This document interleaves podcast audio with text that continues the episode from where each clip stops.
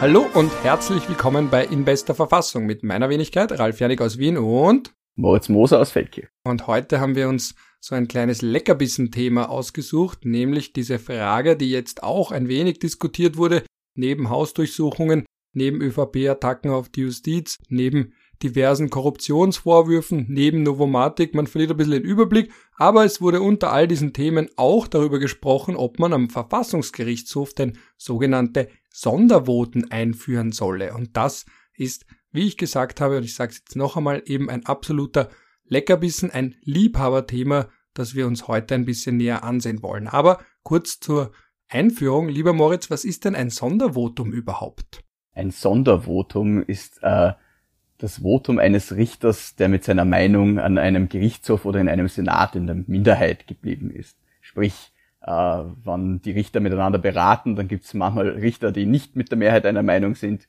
Das ist aber in wenigen Fällen der Fall. Also das absolute Gros aller Fälle am Verfassungsgerichtshof wird sogar einstimmig entschieden. Äh, aber hin und wieder gibt es natürlich dann auch vor allem bei schwierigeren Fällen andere Rechtsansichten. Und äh, diese Richter, die da in der Minderheit bleiben, schweigen dann auch äh, dazu in der Regel in der Öffentlichkeit. Ähm, und ein Sondervotum würde ihnen die Möglichkeit geben, ihre Minderheitenmeinung im Rahmen des Erkenntnisses auch auszudrücken. Sprich, es gibt dann äh, den Urteilsspruch des Gerichtes und am Ende steht dann dieses Sondervotum so, ich bin ganz anderer Meinung und zwar aus diesen und jenen Gründen.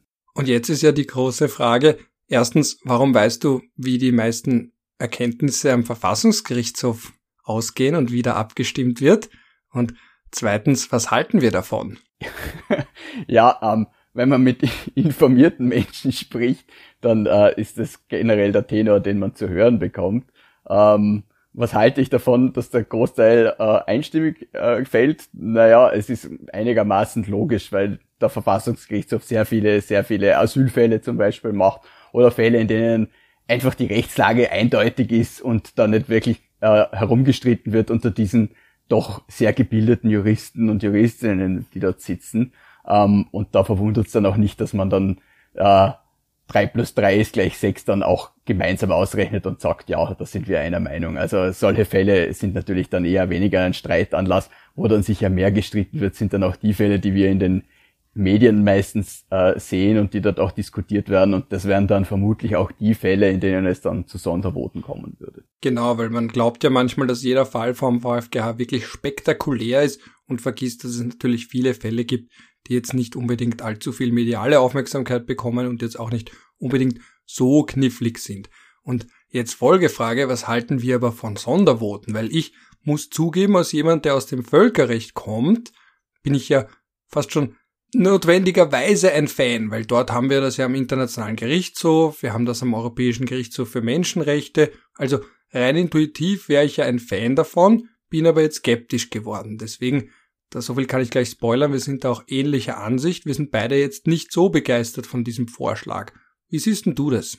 Also ich war immer dagegen.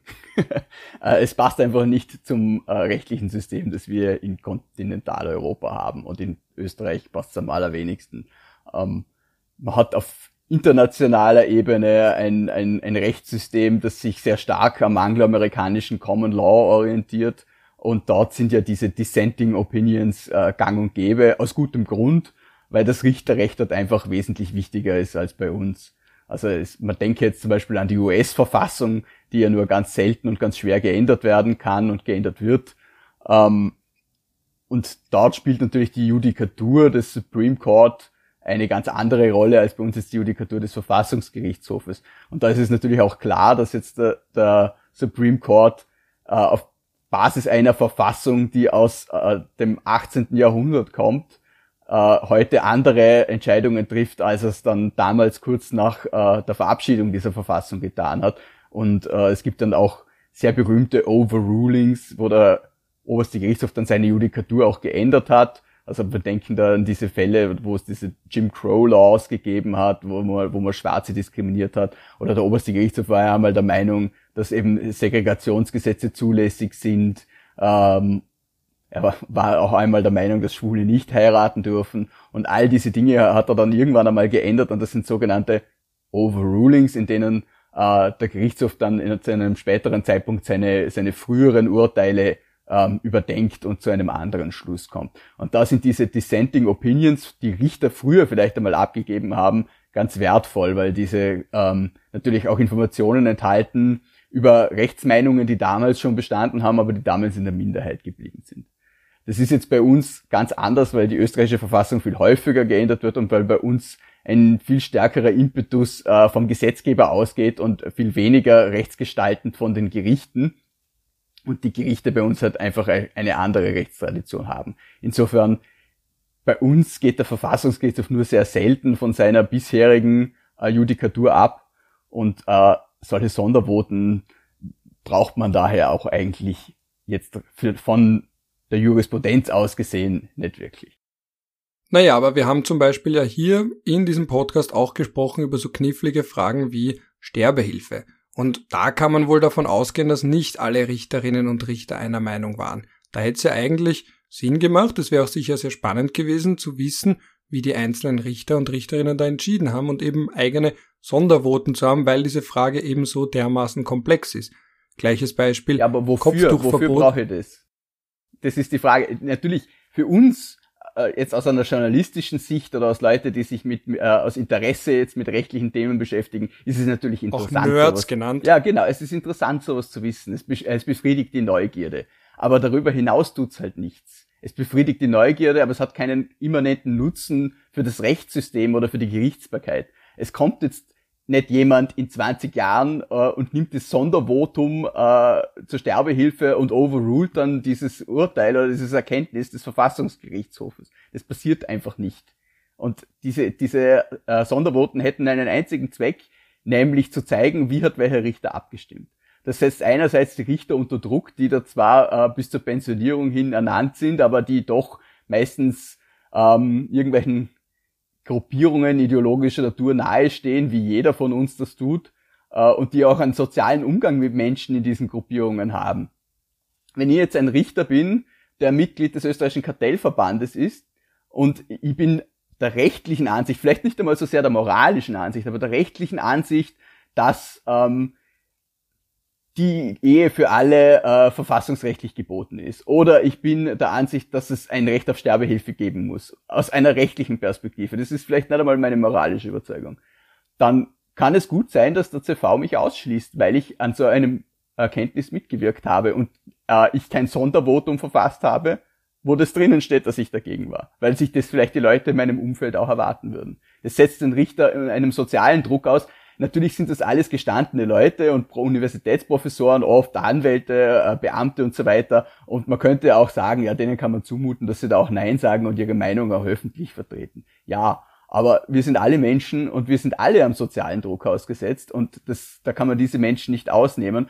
Und ich sage jetzt, warum soll ich diese Menschen diesem Druck aussetzen, wann auf der Gegenseite, auf der anderen Seite der Waagschale der Justitia, um sozusagen, nichts Positives steht, weil ich brauche diese Sondervoten nicht. Sie haben keinen positiven Effekt außer Publizität. Aber ein Gericht ist kein Parlament, ein Gericht entscheidet keine Gesetze, ein Gericht ähm, also nicht in dem Sinn, dass es sagt, diese Regelung ist gut und diese Regelung ist schlecht. Ein Gericht sagt, diese Regelung ist rechtskonform und diese Regelung ist nicht rechtskonform. Das sind andere Maßstäbe. Und diese Rechtskonformität äh, ändert sich nicht dadurch, dass irgendjemand ein, ein Sondervotum abgibt. Natürlich gibt es Streitmeinungen aber die Gerichte sind gut damit bedient, dass man es untereinander macht. Und weil ich noch kurz ausholen darf, es ist natürlich auch bezeichnend, dass man das, dass man das nur am Verfassungsgerichtshof einführen will und nicht etwa auch an anderen Gerichten. Weil wer will denn ein Sondervotum der Geschworenen in einem Geschworenenprozess oder wer bei einem Mordprozess oder wer will denn ein Sondervotum äh, des Schöffensenates, weil irgendeiner einer anderen Meinung ist? Da wird, da wäre es sogar noch sinnvoller unter Anführungszeichen, weil dann die höher gelagerten Gerichte, die Oberlandesgerichte und der oberste Gerichtshof sagen könnten, ja, okay, dieser Richter, der der Beisitzer war, der hat da vielleicht eine bessere Meinung gehabt als der Vorsitzende und der zweite Beisitzer. Deshalb äh, äh, äh, heben wir das Urteil auf, weil der äh, gute Argumente hat. Aber das macht man nicht. Man will, dass das Gericht mit einer Stimme spricht. Und das ist ja auch äh, für die Rechtssicherheit und den Rechtsstaat wichtig dass jemand äh, wohin geht und dann ein Urteil kriegt mit einer Stimme und nicht ein Urteil und dann noch eine Meinung, na, du hättest eh recht gehabt, aber ich bin leider unterlegen. Davon kann sich niemand was abschneiden. Das Einzige, was passiert ist, dass derjenige sagt, na, die anderen Richter sind alle korrupt oder das sind alles Idioten und der eine, der hat recht gehabt, der hätte mir eh recht geben, aber das ist ja leider, das ganze System ist krank und kaputt. Und genauso wird es am Verfassungsgerichtshof auch passieren. Man wird sagen, äh, die politischen Parteien werden sich an den Sondervoten aufhängen und werden sagen, schaut euch das an, die Richter hatten ja auch gute äh, äh, Argumente und wir sehen jetzt nicht ein, warum dieses Erkenntnis des Verfassungsgerichtshofs bindend sein soll. Kann, so weit kann es ja gehen. Wer, wer weiß, äh, heutzutage, wo äh, jeden zweiten Tag eine Hausdurchsuchung bei irgendeinem Minister stattfindet oder einem Ex-Minister, äh, ich würde mich nicht mehr trauen, darauf zu wetten, dass nicht vielleicht eines Tages eine politische Partei, die in der Regierungsverantwortung ist, herkommt und sagt, na, bitte, also dieses Votum am Verfassungsgerichtshof ist mit einer Stimme Mehrheit ausgegangen und wir sehen jetzt wirklich nicht ein, warum wir äh, diesen Justizputsch äh, äh, tragen sollten. Wir sind der Meinung, äh, die Minderheit am Verfassungsgerichtshof hat Recht und wir müssen da äh, die Verfassung schützen und können dieses Urteil oder dieses Erkenntnis leider nicht vollziehen. Äh, kann ja durchaus passieren. Also diese, die Gefahr, die da drinnen steckt, wiegt um so vieles höher, um so vieles höher, als jetzt ähm, der, der einzige Bonus, der dort rauskommt, und das ist es, äh, unsere Neugierde zu befriedigen. Wie gesagt, ich würde es manchmal auch gern wissen. Natürlich, wir spekulieren ja hin und wieder drüber, was wird der Verfassungsgerichtshof jetzt, äh, welcher Richter könnte wie entschieden haben und so. Ähm, aber ich bin der Meinung, äh, meine Neugierde wiegt nicht schwerer als äh, die Rechtssicherheit in unserer Republik. Das war jetzt ein richtiges Plädoyer. Was ich da aber schon sagen möchte, und ich habe zwar anfangs gesagt, ich bin deiner Meinung, aber damit das nicht fad wird und wir einfach zu zweit mit einer Stimme uns gegenseitig pushen und bestätigen in unserer Ansicht, möchte ich da jetzt schon den Advocatus Diaboli spielen. Den Michael Fleischhacker. Zum Beispiel, ja, ich bin dagegen. Worum geht's? Ja. Ich habe aber schon gesagt, ich bin dagegen. Ich bin jetzt auch mal dagegen. Und zwar bin ich dagegen, weil ich jetzt, also einerseits um das zu beleben und andererseits auch, weil es schon noch Argumente gibt, die ich jetzt durchaus für gewichtig erachte. Zum Beispiel, wir neigen dazu, Gerichte zu so abstrakten Superstimmen zu machen. Also der Nigel Eltringham hat das sehr schön beschrieben beim ICTR. Das ist der International Criminal Tribunal for, the, for, for Rwanda, also für den Völkermord in Ruanda 1994. Der beschreibt das sehr schön, was da eigentlich hinter so einem Gericht steckt, dass da Menschen stecken, dass da Schicksale stecken, dass da unterschiedliche Rechtstraditionen stecken, in denen die Richter geprägt wurden, die Anwälte, die Verteidiger geprägt wurden, ja selbst das Personal in der Verwaltung geprägt wurde, wie sich das auswirkt auf die Zeugen. Und der ist selber ein Anthropologe, das heißt, er hat das aus so einer Sicht gesehen, wo er wirklich sagt, Moment, nehmen wir einen, machen wir einen Schritt zurück und immer wenn man sagt, der und das Gericht, der Gerichtshof, die haben das und das gesagt, was ist denn das eigentlich, was da menschlich passiert? Und das wissen wir nicht. Wir abstrahieren da den Verfassungsgerichtshof, wir sprechen so, als wäre das eine, ein Superjurist oder eine Überjurist, ja. Auch so, dass man sagt, na, den gibt's schon seit 100 Jahren und es ist immer dasselbe. Es ist ein, ein quasi unsterbliches Gericht, das geknüpft ist an die Fort, Fortbestehen, an das Fortbestehen der rechtlichen Existenz Österreichs. Und jetzt tun wir einfach so, als wäre es immer dieselben Richterstimmen und vergessen aber, dass dahinter ja Einzelmeinungen stehen. Menschen mit einem Bias vielleicht, Menschen mit einer entsprechenden politischen Prägung, mit einer biografischen Prägung. Da kann man auch noch diskutieren, wie divers ist der Verfassungsgerichtshof, wie divers sollte eigentlich sein. Jetzt meine ich nicht nur im Sinne von ähm, Hautfarbe und Geschlecht und dergleichen, sondern auch von Meinungen, Meinungspluralität. Ähm, und das sind alles Faktoren, die dann aber immerhin aufgedröselt werden können, wenn man erlaubt, dass die einzelnen Richter ein bisschen mehr in den Vordergrund kommen und sagen, ich gebe meine Meinung ab, ich folge dem einfach nicht so ganz und möchte das aber auch erläutern und nachvollziehbar erläutern. Und dass man das ein bisschen nachvollziehbarer macht, insofern, dass man einfach die Transparenz ja auch steigert und ein bisschen hinter den Vorhang holt, den Richter. Und natürlich das Nerdinteresse auch. Und das andere zentrale Argument, das ich da auch noch in den Ring werfen möchte, in unseren fiktiven Kampf, weil wie gesagt, wir stehen ja eigentlich auf derselben Seite, wenn auch das zu sagen, naja, im internationalen Kontext funktioniert es ja auch. Am IGH beispielsweise. Da gibt es sehr viele spannende Rechtsmeinungen. Da gibt es von Vera Mantri, das ist ein Richter aus Sri Lanka, eine sehr lange, ich weiß nicht jetzt, ob es eine Separate Opinion war oder Dissenting Opinion, damit wir das ganz kurz auch unterscheiden. Das eine ist eine Rechtsmeinung, die sich zwar schon anschließt dem Gericht über weite Strecken, aber man sagt dann, naja, den und den Punkt sehe ich dann doch anders. Oder man nützt die Chance, den Fokus auf ein Thema zu lenken, das nicht ausreichend behandelt wurde, aber man ist nicht anderer Meinung oder man, oder man ist kommt, nicht. man kommt aus äh, anderen Gründen zum selben Schluss. Genau. Und bei einer Dissenting Opinion, da ist man wirklich dagegen und möchte das auch entsprechend artikulieren. Und die gibt es am Internationalen Gerichtshof und die sind sehr spannend dort. Und die tragen auch fort, äh, die tragen auch bei zur Rechtsfortentwicklung im Völkerrecht. Die tragen dazu bei, das wird gelesen, wird rezipiert, zu sagen, hm, da hat jemand schon was vorweggenommen. Das ist etwas, was bis heute spannend ist. Richter Bruno Simmer beispielsweise, da gibt's auch eine ganz entscheidende eben zu den General Principles. Also ganz viele Beispiele von Einzelmeinungen, die auch zur Rechtsfortentwicklung, zur Rechtfortbildung beigetragen haben und auch weiter beitragen werden. Oder an den EGMR auch zu denken. Da besteht diese Möglichkeit auch. Da gibt es auch Richter, die dann beispielsweise Kritik üben an den Fällen zu der Massen, zur kollektiven Ausweisung oder zum Vorwurf der kollektiven Ausweisung der Spanier auf Ceuta und Melilla, wo man gesagt hat, es ist keine kollektive Ausweisung, obwohl man deren Asylanträge nicht geprüft hat, um da die Chance zu ergreifen und sagen, Moment einmal, das passt nicht zu unserer eigenen Rechtsprechung. Das heißt, zu zeigen, dass diese Gerichte eben nicht mit einem Mund sprechen, dass sie unterschiedliche Zungen im selben Mund zumindest haben, ist eigentlich nur konsequent, transparent und gleichzeitig auch fruchtbar für den juristischen Diskurs. Ich bin ganz überrascht, dass du jetzt so lange durchgehalten hast, mir nicht reinzureden. Ja, ja, weil ich, vor, weil ich vorhabe, sie jetzt, sie jetzt äh, einzeln und langsam zu zerstören. Also, na, ähm, erstens, du hast recht, ja, man, man nimmt natürlich, man sagt immer der Verfassungsgerichtshof, als wäre das eine Person. Äh, ich finde das an sich nichts Schlechtes, weil das äh, ein äh, abstrakter Player ist, dem man keinen emotionalen Wert zuschreibt, den man nicht sympathisch findet oder unsympathisch findet, sondern der quasi Deus ex machina ähm, Erkenntnisse produziert. Das ist man würfelt und dann kommt es raus. Das ist leichter zu verdauen, als wann als wann es andersrum ist mal, stell dir vor, die Wahlaufhebung bei der Bundespräsidentenwahl. Wie wieder einige geschwitzt hätten, äh, die vielleicht auf, auf Vorschlag der FPÖ drinnen waren und äh, dass sie jetzt da äh, oder der, oder von von der SPÖ, dass sie jetzt vielleicht einer anderen Entscheidung äh, anheimfallen, wobei das, ich mir ziemlich sicher bin, dass diese Entscheidung einstimmig gefallen ist, aber das ist wieder ein anderes Thema.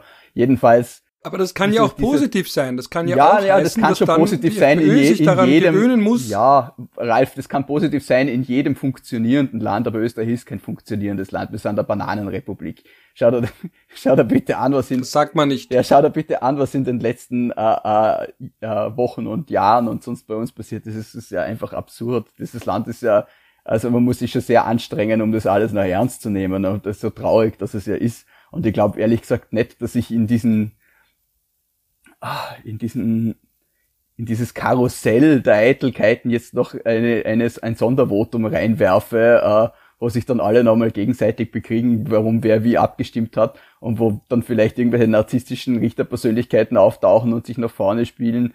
Ähm, ich will nicht behaupten, dass es am VfGH solche gibt, aber man kann ja nicht ausschließen, dass es irgendwann mal solche geben könnte. Und dann gleichzeitig, wie gesagt, in unserem Rechtsraum einfach völlig unbedeutend. Und da gibt es ja ein gutes Beispiel dafür. Am deutschen Bundesverfassungsgericht gibt es ja schon seit längerem Sondervoten. Die haben dort nie irgendeine Form von Bedeutung erlangt. Das ist genau das, was es bei uns auch werden würde. Ähm, ein Jahrmarkt der Eitelkeiten, wo halt jemand, der beleidigt ist, äh, äh, seine Meinung abtut. Und glaube ich beim Gerichtshof dann. Das stimmt nicht. Ich habe eine Sondermeinung von Richterin Lübbe sehr lange und ausführlich zitiert im Ox im Casebook, also im Handbook von Oxford University Press zu innerstaatlicher Rechtsprechung in einem Fall, als es um argentinische Staatsschulden ging. Also nicht sagen, dass diese Einzelmeinungen nicht auch relevant sind. Ja, sie sind relevant können. für die Lehre, aber nicht relevant für die Rechtsprechung. Und äh, die Le könnte mal jemand an die Lehre ja, denken. Ja, ich denke an die Lehre, Ralf. Es hält ja niemanden, ein Verfassungsrichter davon ab, einen juristischen Aufsatz zu schreiben, mit dem man sich mit dem befasst und durchaus auch anderer Meinung sein kann, als das Gericht dem er angehört. Und wenn wir uns den österreichischen Verfassungsgerichtshof anschauen, da gibt's sehr viele Richter, die Professoren sind und äh, die das auch tun und die Rechtsmeinungen haben und die Bücher veröffentlichen und Kommentare veröffentlichen, die dann nicht jedes Mal in jedem Erkenntnis äh, äh, sich genau mit dem decken, was der Verfassungsgerichtshof macht. Jetzt sind wir ein kleines Land und es gibt nicht viele Journalisten, die sich damit befassen oder die genug Zeit hätten. Äh, Wenn es jemanden geben würde, der das wollte, könnte er das genau sezieren und schauen, welcher Richter hat äh, äh, wie publiziert und wie hat der Gerichtshof entschieden und der hat dann wahrscheinlich eine andere Meinung vertreten in dem Fall. Grandios, Applaus, die Lehre hat ihr, ihr, ihr Teil. Also diese Sondervoten könnten ja durchaus auch wissenschaftliche Aufsätze sein, nur wird sich da niemand drüber aufregen. Und genau darum geht's ja, weil wenn es ein Sondervotum ist, dann wird's politisch und nicht rechtlich. Dann kommen die Zeitungen, dann kommen die Parteien und das dann Recht fängt das politisch. an. Ja, aber es wird viel politischer, auch da gibt's graduelle Unterschiede. Und wie gesagt, in Deutschland hat es für die Rechtsprechung keine Bedeutung. Und es gibt ein wunderbares Zitat, das war die damalige Präsidentin des deutschen Bundesverfassungsgerichtes ja in, in Wien äh, vor einigen Jahrzehnten, muss man mittlerweile sagen, nämlich 1998 und hat dort am Verfassungsgerichtshof zu Sondervoten äh, Folgendes gesagt, ich bin nicht der Meinung, dass von diesen Sondervoten ein großer rechtspolitischer Impetus ausgegangen ist.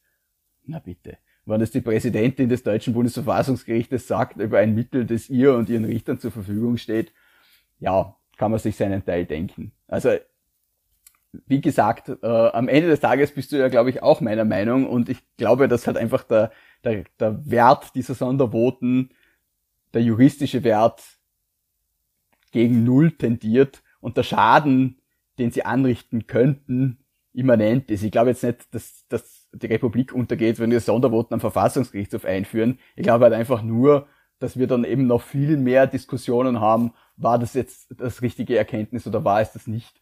Und das wird im Endeffekt nur an der Akzeptanz solcher Erkenntnisse sägen und auch an der Akzeptanz gerichtlicher Entscheidungen in der Bevölkerung. Die Frage ist, will ich dieses Risiko eingehen? Jeder kann sich über abweichende juristische Meinungen jederzeit informieren in der Lehre. Das tut keiner, weil sie nicht interessiert.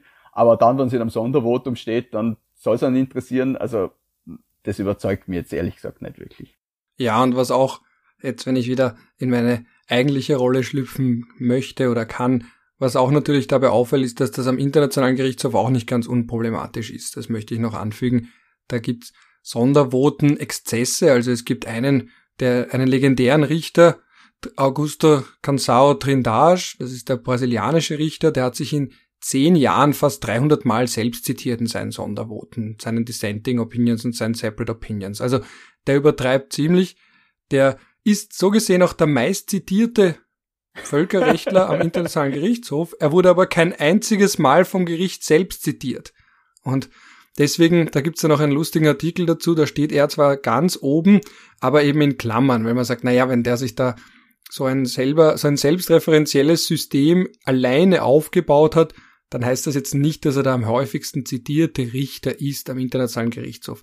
Der zweithäufigste Jurist, der dann zitiert ist, der war selber nie Richter, der wurde so oft zitiert, weil er sich zum Verfahren vom Internationalen Gerichtshof wissenschaftlich so intensiv beschäftigt hat. Aber da merkt man eben schon, das kann auch in so eine Richtung gehen, dass dann diese Sondervoten, ich meine, die lesen sich ganz lustig und das ist auch so eine Art Insider-Schmäh unter Völkerrechtlern zu sagen, ja, diese Sondermeinungen von Trindage, die sind irgendwie so halb philosophisch, also der spricht dann manchmal über den brasilianischen Bezug zur Zeit und Zeit im Recht und wird dann ganz philosophisch und ein, enorm, ein wirklich ein, ein irrsinniger Schwurbler. Also ich fühle mich mit ihm geistig eh irgendwo verbunden. Ich finde ihn ganz witzig. Aber auch da, davon geht jetzt rechtlich nicht so viel, so ein großer Impuls aus. Und gleichzeitig führt es aber dazu, gerade im Völkerrecht ist ja der Vorwurf, dieses, man kann so sehen und so sehen und so sehen, aber auch und auch so. Und das wird natürlich auch verstärkt durch die Sondervoten und die Einzelmeinungen am Internationalen Gerichtshof. Das wäre ohne die natürlich auch nicht anders, aber natürlich bei jeder Entscheidung vom Internationalen Gerichtshof spielt das dann nochmal eine zusätzliche Rolle, dass man sagt, naja, und jetzt haben noch vier, fünf Richter auch noch ihre Einzelmeinungen abgegeben, die auch noch gänzlich anders sind. Und was man auch noch merkt am Internationalen Gerichtshof und auch am EGMR ist, dass die Richter oft eben nicht so unparteiisch und unabhängig sind, wie sie das eigentlich sein sollten, was man mit dem Bild des Richters assoziiert, eben dieser Mund des Gesetzes, um Montesquieu dazu paraphrasieren bzw. zu zitieren. Und gerade da merkt man, dass ja Richter, wenn man jetzt an den amerikanischen Richter beispielsweise denkt, im Nicaragua-Fall in den 1980er Jahren, das war nicht mehr ein Richter, das war mehr ein Staatenvertreter der USA beispielsweise. Oder auch beim EGMR, da sind dann die Richter, wenn die irgendwie involviert sind, dann ja auch natürlich auf der Seite ihres Staates oder auch ihrer Rechtstradition. Also ein ganz unrühmliches Beispiel, da gibt's einen EGMR-Fall zur russischen Gesetzgebung hinsichtlich Schwulenpropaganda unter Anführungsstrichen und wo sie dann offiziell gesagt haben, das ist zum Schutz der Kinder und da hat der Richter dann einfach den russischen Spin übernommen. Also hat er wirklich gesagt, naja, in Russland da zählen halt die Kinderrechte mehr als die Meinungsfreiheit von Homosexuellen und da hat man wirklich gelesen, diese, diese, doch, diese Homophobie, diese Klischee-Homophobie schon fast, also von Schwulen als Kinderverzahrern jetzt nicht so ausdrücklich, aber zwischen den Zeilen hat man die da herausgelesen. Und dass es eben darum geht, dass Kinder nicht ausgesetzt sein dürfen, dem optischen, ähm, dem, dem, wie könnte man das formulieren, dass man, dass ich das jetzt nicht falsch sage, also sagen wir so, nicht den optischen. Dass man Homosexualität nicht in der Öffentlichkeit als Normalität darstellen soll, damit Kinder sich nicht daran orientieren. Genau, und nicht auf falsche Gedanken kommen. Ja, also eh, diese Klischee-Argumente und einerseits ist das irgendwo eine Transparenz, weil man weiß, aha, okay, das ist das Mindset beim russischen Richter, nicht schlecht, okay, uff. Andererseits ist dann das natürlich eben angehängt an eine offizielle Gerichtsentscheidung. Also so ein Fenster in eine illiberale Weltsicht, ein Fenster in eine gänzlich andere Konzeption von Menschenrechten, was beim EGMR sich nicht vermeiden lässt, weil da hat man nun mal 47 Staaten und sehr viele unterschiedliche politische, moralische Ansichten und damit auch einige, die wir alles andere als gut finden, jetzt da hier im westlicheren Österreich. So westlich sind wir auch nicht, wie wir manchmal gerne wären, aber gleichzeitig Transparenz schön und gut, aber andererseits kriegt sie natürlich dadurch einen offiziellen Sanctus. Ja, und wer weiß, ob der Russe nicht einen Anruf aus Moskau bekommen hat, das kann man ja nie ausschließen. Aber ja. Genau, da weiß man, ich denk, ob das von Ihnen herauskommt oder auf Druck. Ich genau, halt, das weiß man dann ja auch nicht. Oder was wäre, wenn er jetzt ein superliberales, ein, eine superliberale Einzelmeinung geschrieben hätte, was wäre dann für ein Anruf gekommen? Ich denke mal halt auch, so die Tatsache, dass es Sondervoten geben kann, dann vielleicht einen gewissen Druck ausübt, dass es Sondervoten geben muss, weil ich mich vielleicht ansonsten einfach in der Masse verstecken kann, unter Anführungszeichen, beziehungsweise halt einfach äh, in diesem 14er Gremium äh, einfach nur über Inhalte spreche und über rechtliche Fragen und äh, mir über alles, was draußen ist, keine Sorgen machen muss.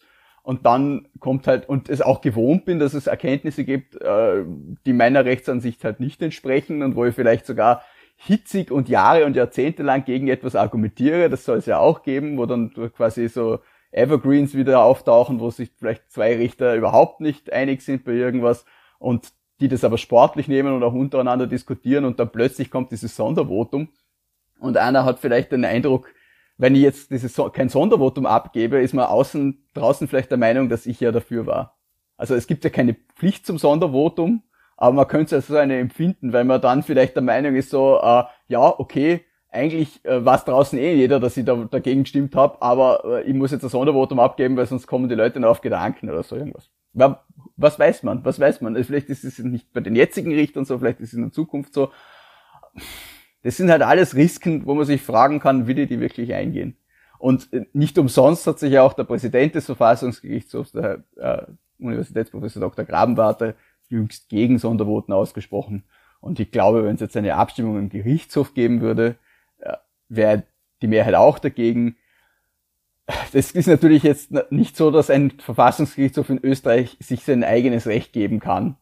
Ähm, aber man sollte vielleicht doch berücksichtigen, was die Menschen, die in der Praxis mit dem zu tun haben, darüber denken und nicht einfach aus Jux und Dollerei oder weil man, weil man glaubt, das ist transparent, irgendeinen falschen Transparenzgedanken anhängend, jetzt das, das durchzuziehen und damit der Rechtsordnung als Ganzes zu schaden. Ja, und vielleicht kann man auch dabei bedenken, natürlich gibt es den Status Quo Bias, dass man das, was schon mal gegeben ist, nur deswegen besser findet, weil es eben der Status Quo ist, weil es das Gegebene ist. Aber vielleicht kann man ja ganz bewusst auch einen Status Quo Bias hier haben und sagen, Moment, wir haben ein Verfassungsgericht, das funktioniert. Wir haben die Sondervoten jetzt nie so sehr vermisst, dass deswegen eine Staatskrise ausgebrochen wäre. Also warum ein Winning Team oder ein Winning System da jetzt verändern, könnte man ja natürlich auch fragen, weil es ist jetzt nicht so, als wäre uns das so sehr abgegangen und weil du auch ansprichst, die Möglichkeiten zu publizieren, das hat ja schon Kelsen gemacht und der hat sich ja damals schon in der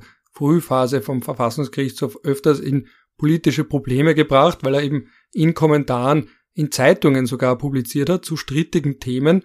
Das heißt, bei ihm wusste man, wo er steht, Aber es zeigt ja auch, dass von Anfang an die Möglichkeit da war, sich anders wie auch zu Wort zu melden und das nämlich nicht über die Verfassungsgerichtshofsschiene machen zu müssen, oder?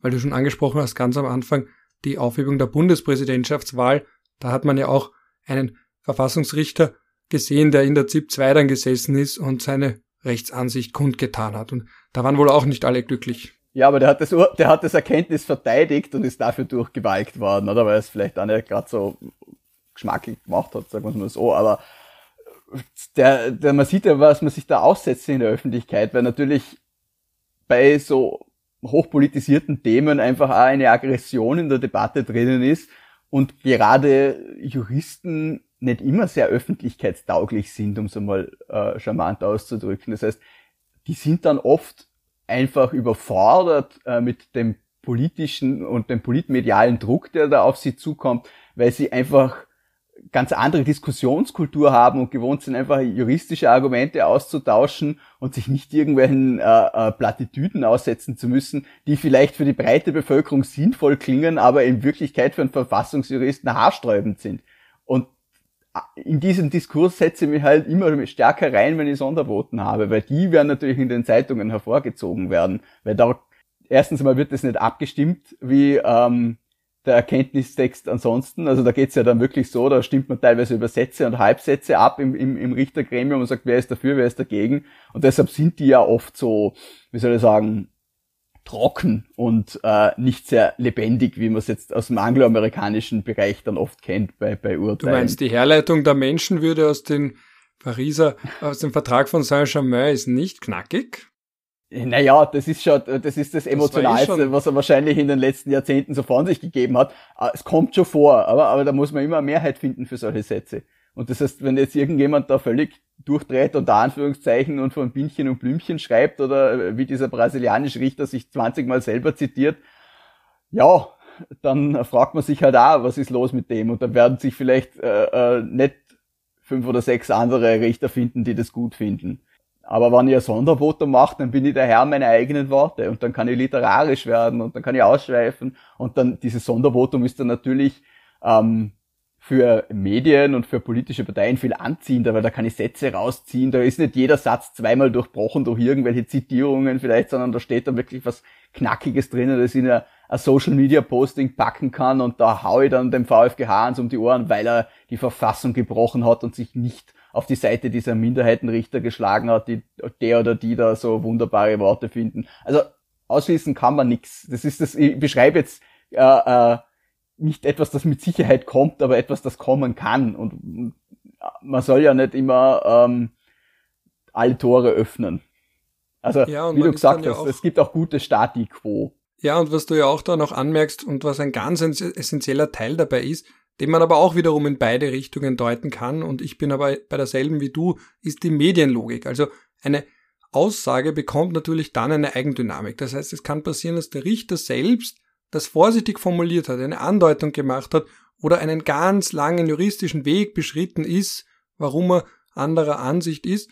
Und im Endeffekt kommt dann aber heraus, dass man vielleicht einen Halbsatz heraus aus dem Kontext zitiert, aus einem Konjunktiv einen Indikativ macht und am Ende steht da, na, der hat aber gesagt, das wäre ganz klar verfassungswidrig und das ist der einzige Held am Verfassungsgerichtshof. Also diese, dieser mediale Umgang mit Entscheidungen, das ist das, was mir auch ganz große Sorgen machen würde in Österreich, weil man einfach jetzt schon weiß, dass wir da nicht immer ganz verantwortungsbewusst umgehen mit Rechtstexten und eben bis heute, man, ich habe es gestern auch gelesen auf Facebook, da sieht man dann wieder man, in manchen Kommentaren, der Verfassungsgerichtshof hat schon vor einem Jahr gesagt, dass die Corona-Beschränkungen verfassungswidrig sind und sie machen noch immer welche und unser Staat wurde da jetzt eben quasi gehijackt. Also das ist ja jetzt schon, das kommt ja auch noch dazu. Das ist jetzt nicht nur Medienlogik, sondern eben auch Logik, weil ja fast jeder über Facebook, Twitter, Social Media, Web 2.0, das ist der ältere Begriff, hat man mir letztens erklärt, dass jeder ja auch irgendwo Medienproduzent ist und dann hätte man quasi noch mehr Futter zum Missverstehen. Das andere, das Gegenargument ist dann natürlich zu sagen, naja, aber das ist Bevormundung. Dass man sagt, nur weil die Medien damit nicht umgehen könnten oder eben die Leute selbst, deswegen lasst man keine Transparenz zu naja, aber wir sind halt auch noch ein liberaler Rechtsstaat, der auf Eigenverantwortung setzt, dachte ich. Ja, eh, genau. Man sieht ja, also ehrlich, äh, die Eigenverantwortung der Menschen hat man ja jetzt in der Corona-Krise deutlich gesehen. Alles, was freiwillig ist, wird nicht befolgt und nur das, was mit Sanktion belegt ist, wird gemacht. Also man soll da auch nicht einem naiven Liberalismus anhängen, der der Meinung ist, dass alle, alle Menschen sind Vögelchen, die sich nur zum Guten verhalten. Äh, das glauben nur die Liberalen und die Sozialisten, dass dem so ist. Ähm, ja, aber aus unterschiedlichen das, Gründen, da werden jetzt aus wieder... Aus unterschiedlichen Gründen, ja, es ist immer... Da es man dann separate opinions. Ja, das ich finde ja, ich finde das ja immer faszinierend, dass quasi äh, äh, beide das Gute, Gute im Menschen sehen aus jeweils anderen Gründen. Die einen wollen ihn vielleicht zum Guten kneten und die anderen glauben, dass er an sich gut ist. Stimmt halt leider beides nicht.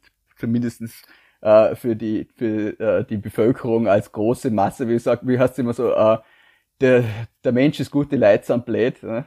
Ähm, ja, Bevormundung hin oder her, es bringt ja sonst nichts. Also ich sage ja immer, man kann jetzt durchaus sagen, ja, wenn dieser Transparenzgedanke irgendeinen praktischen Nutzen hätte, außer dass er die Neugier befriedet, den hat er aber halt einfach nicht. Es bringt nichts. Und warum soll man es dann machen? Äh, und wir zählen jetzt da halt noch und nöcher Möglichkeiten auf, wie es schaden könnte. Und wenn wir jetzt noch einmal auf die Bundespräsidentenwahl zurückgehen, ähm, da habe ich ja Artikel gelesen von führenden Journalisten dieses Landes, wo sich ein Schwachsinn dem anderen die Hand gegeben hat. Also wirklich die, die dümmsten Sachen, wo es einem die Haare aufreißt. Und ähm, da will ich nicht wissen, wie diese Leute mit Sondervoten umgehen würden. Also von Verfassungsgerichtsbarkeit nicht einmal den, den Hauch einer Ahnung, nicht einmal den Hörer abgenommen und den Sprecher damals des Verfassungsgerichtshofs an, angerufen, jetzt weiß er Sprecherin. Das ist, kommt denen nicht in den Sinn. Man nimmt, zieht halt irgendwas raus und dann sagt man so, ja, der Verfassungsgerichtshof hätte ähm, die Regierung verwarnen oder den Gesetzgeber verwarnen sollen, aber das, aber die Wahl aufrechterhalten. Wo, wo genau steht denn das im Gesetz, dass der Gerichtshof da Verwarnungen aussprechen kann und so? Also wirklich solche Vorschläge von einer Substanz wie destilliertes Wasser. Ähm, und wenn ich mir jetzt überlege, was die mit einem Sondervotum machen würden, äh, geschweige denn, ob da überhaupt was drinnen steht, äh, was ihnen nutzt, sie würden es sich vielleicht nutzbar machen, wenn es ihnen gerade in den Kram passt. Also Oh. Ja, aber ein bisschen Fachsnobismus ist da dann trotzdem dabei. Ja, ich bin ja, was, heißt, was heißt Fachsnobismus? Ich bin ja nicht vom Fach, ich bin ja nicht einmal Jurist, ich bin Journalist und habe mich mit dem Thema beschäftigt. Ähm, ich nehme halt für mich in Anspruch, dass ich versucht habe, es besser zu machen. Äh, vielleicht ist mir auch nicht immer geglückt. Vielleicht hat der Moser auch mal einen Schatz geschrieben und jemand denkt sich, na Gott sei Dank hat der Moser keine Sondervoten, weil was weiß der Herrgott, was er damit anfangen würde. Das ist, für die, ich unterstelle nicht, dass ich, dass ich allwissend und allmächtig bin, ganz, bei Gott nicht. Ähm, und wie gesagt, ich, ich würde mir interessieren und du würdest dich auch interessieren. Wir, wir, wir argumentieren da ja eigentlich gegen unseren eigenen Nutzen, weil wie viel interessanter wäre dieser Podcast dann, wenn wir Sondervoten hätten und wenn wir uns mit den Einzelmeinungen von Richtern auseinandersetzen könnten und sagen können, na ja, das ist interessant und dort ist schon ein Punkt und so weiter und so fort. Wäre für uns ja spannend. Und vor 23 Jahren hat er in einem Sondervotum zu der Frage des Nutzungsrechtes von einem Weg zwischen zwei Gartenparzellen, aber noch was anderes argumentiert. Ja, ja, das wäre genau, schon Genau, ja, eh, es wäre schon schön, aber äh, eben, aber äh, man, man darf da nicht so selbstsüchtig sein, man muss das große Ganze im Auge behalten und das große Ganze ist die Rechtssicherheit, ist die Stabilität des Rechtsstaates äh, und ist ein funktionierender Verfassungsgerichtshof, der nicht äh, von außen irgendeinen Dissens hineingetragen bekommt. Also ja, ein Dissens, der, wie gesagt und wiederholtermaßen einfach keinen Sinn hat, weil in den USA gut und gerne, da, da gibt's halt eine, einfach eine gestalterische Streitkultur an den Gerichten, die ja dort dann notwendig ist. Aber die gibt's halt bei uns nicht und zu guten Gründen nicht. Ein, ein, und wenn ich jetzt sage, ich brauche Transparenz am Gerichtshof, das stimmt doch einfach nicht. Ich habe Transparenz im Parlament, in Österreich wird das, geht das Recht vom Volk aus. Das Volk wählt Parlamente, wählt den Landtag, wählt den Nationalrat, die Landtage bestellen den Bundesrat, es gibt Gesetzgebungsprozesse, dort wird gestritten, dort wird argumentiert, dann gibt's ein Gesetz. Und dieses Gesetz, ja, das wird vom Verfassungsgerichtshof ausgelegt. Okay, aber wenn ich nicht damit einverstanden bin, dann kann der Verfassungsgesetzgeber immer noch hergehen und, und die Judikatur ändern. Das hat man immer wieder gemacht. Und man denke an die, an die Briefwahl, die der Verfassungsgerichtshof ursprünglich als verfassungswidrig aufgehoben hat. So hat man es in Verfassungsrang gehoben. Ja, passt. Dafür hat aber der Verfassungsgesetzgeber auch kein Sondervotum von irgendwem braucht, der gesagt hat, nein, das geht eh. Also wir haben eine andere Rechtsgestaltung und das ist auch gut so. Bei uns finden politische Debatten im Parlament statt und nicht am Verfassungsgerichtshof und so sollte es auch bleiben. Ja, was ich da auch spannend finde, ist natürlich, dass es bei uns keine Juristenstars gibt oder Richterstars in dem Sinne. Also seinen Skalier gibt's bei uns nicht. Am ehesten vielleicht noch Heinz Meyer, der ist vielleicht noch ein bisschen der Juristenstar. Ja, aber er ist ja kein Richter. Eben, ja, aber das wäre quasi. er nimmt, er nimmt, er, er, nimmt dankenswerterweise immer das Telefon ab und da, da, da ist man als Journalist schon, schon sehr froh, wenn das jemand tut.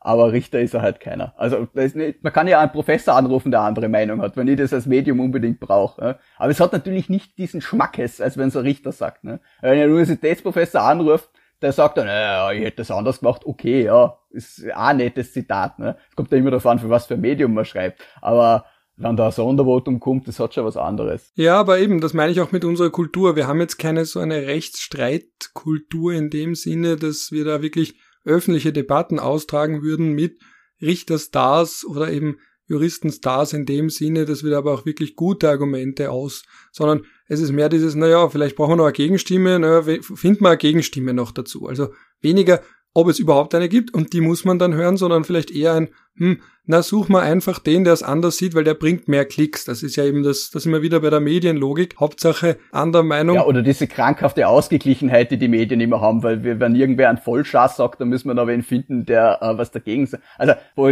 wo man jetzt, wo man sich nicht traut, sich hinzustellen und zu sagen, äh, nein, der Regen fällt nicht von unten nach oben, sondern ähm, der, äh, von oben nach unten.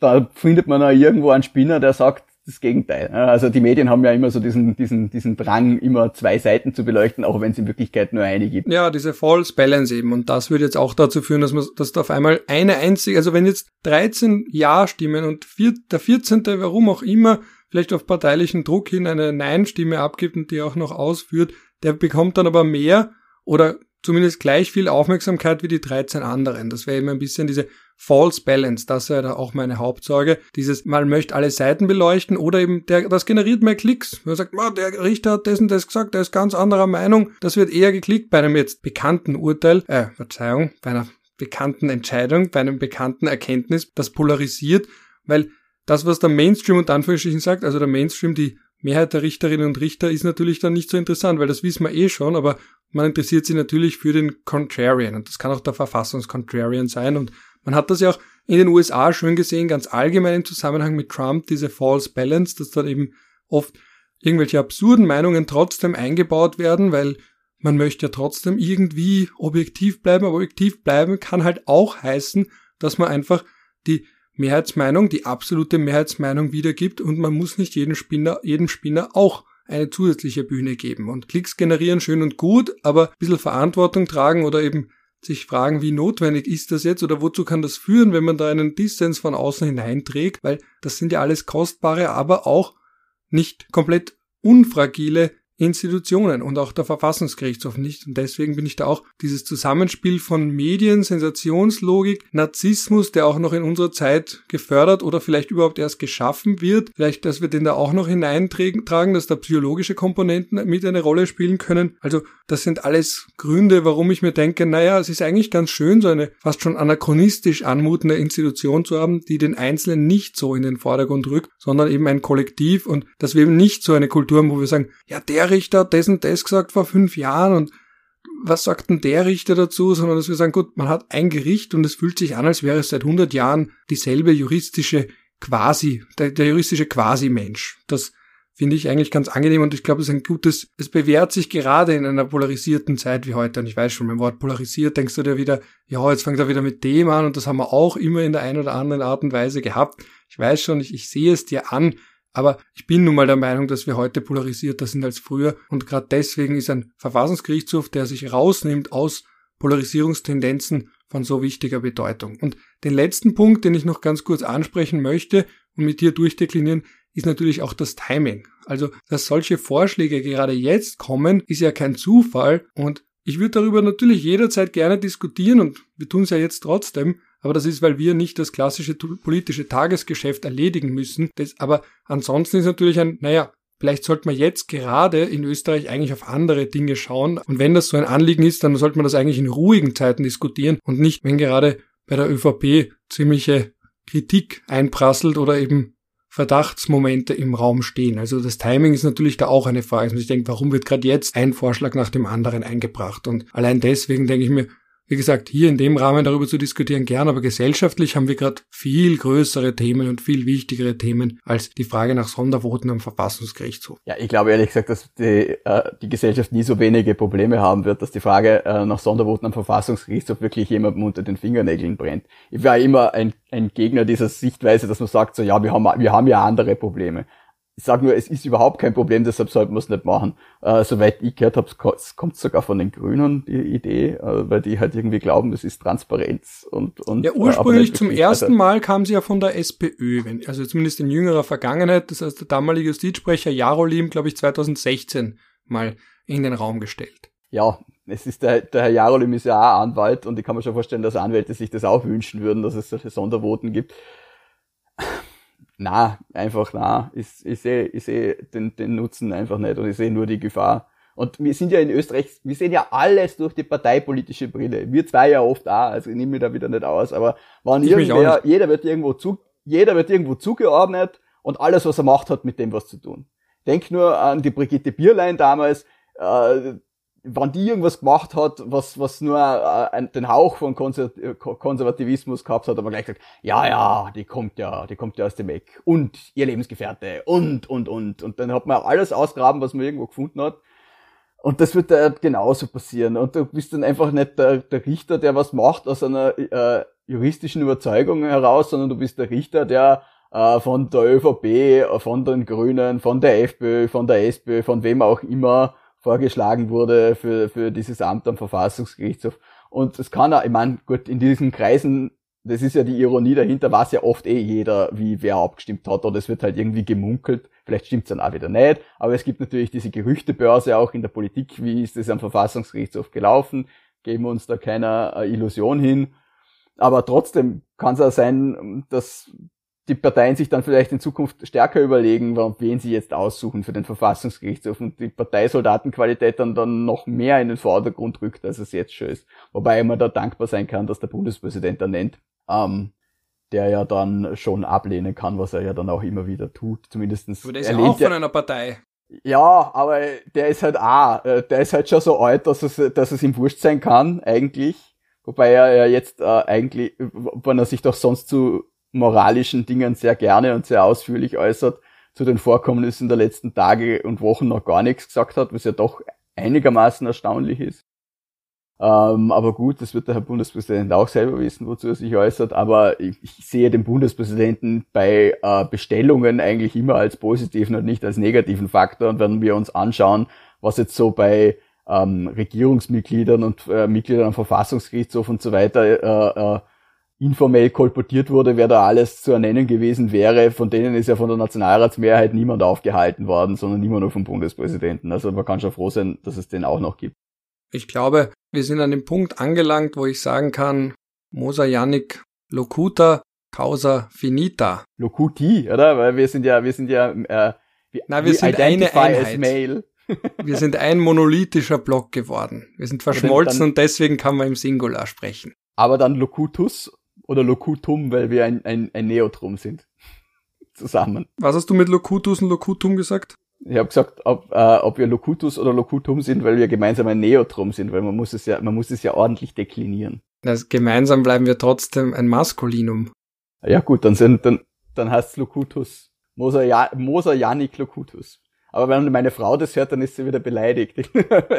ja, aber wenn Rom Locuta, dann kann auch Moser und Janik quasi das ja, aber Roma, sein. Ja, aber Roma ist ja, ist ja Femininum. Ach so, das meinst du. Das ist mein Lateinlehrer, der Herr Professor Gögele und meine Lateinlehrerin, die Frau Professor Kronsteiner, wären nicht begeistert, wenn ich das nicht mehr könnte, sagen wir so. Ja, der Professor Trachter würde nur sagen, ja, du hast damals schon nicht Latein können und kannst es noch immer nicht. Wirklich? Was Hatte damals einen Latein? Fünfer bei ihm. Wirklich? Ich habe in, Late ich hab, ich hab in Latein maturiert. War wirklich schlecht im Latein. Darum werfe ich so gerne lateinische Phrasen ein, weil das ist so meine späte Rache daran, aber hinter all diesen Phrasen steckt nichts. Ich war dafür schlecht in Mathe. So hat jeder seine, seine äh, Schwachpunkte. Ich war auch schlecht in Mathe. okay. Wo warst du denn gut, Ralf? In, in Deutsch. Das ist schön. Bei mir war es so durchwachsen. Einen lieben Gruß an den Professor Wolfgang Moser. Der hieß nämlich auch Moser. Ah, wo, wo, äh, Ubi Moser, Ibi Bono, oder wie sagt man? oder Moser da das Gute. Ja, das nehmen wir als Schlusswort. Ich hoffe, es hat den Hörerinnen und Hörern gefallen. Ich hoffe, ihr verzeiht uns auch diesen kurzen Ausritt ins Banale bis Blödsinnige am Ende. Sagen wir einfach, das ist ein bisschen Dadaismus, ein bisschen Podcast-Dadaismus gewesen. Ich hoffe, ihr habt jetzt auch verstanden, warum wir der Meinung sind, dass Sondermeinungen, abweichende Meinungen am Verfassungsgerichtshof nicht unbedingt notwendig sind und hoffe, dass wir auch beim nächsten Mal ein Thema finden, wo wir vielleicht Harmonie walten lassen können, aber es wird sich sicher irgendwas ergeben. Der Lorenz Enser, jeder Nastik, hat es ja auch uns vorgeschlagen. An der Stelle auch ein Dank für den kurzen Tweet, wo er das angemerkt hat. Es gibt zum Glück, aber irgendwo auch leider, ja, sehr viele Themen, über die man reden kann oder reden muss. Das ist manchmal auch kein gutes Zeichen, wenn die Juristen oder an der Juristerei interessierte Politologen zu viel zum Reden haben. Wie war Ralf Jöran? Gut, dann in diesem Sinne ein Ciao aus Wien. Und Bussi Baba aus Feldkirch.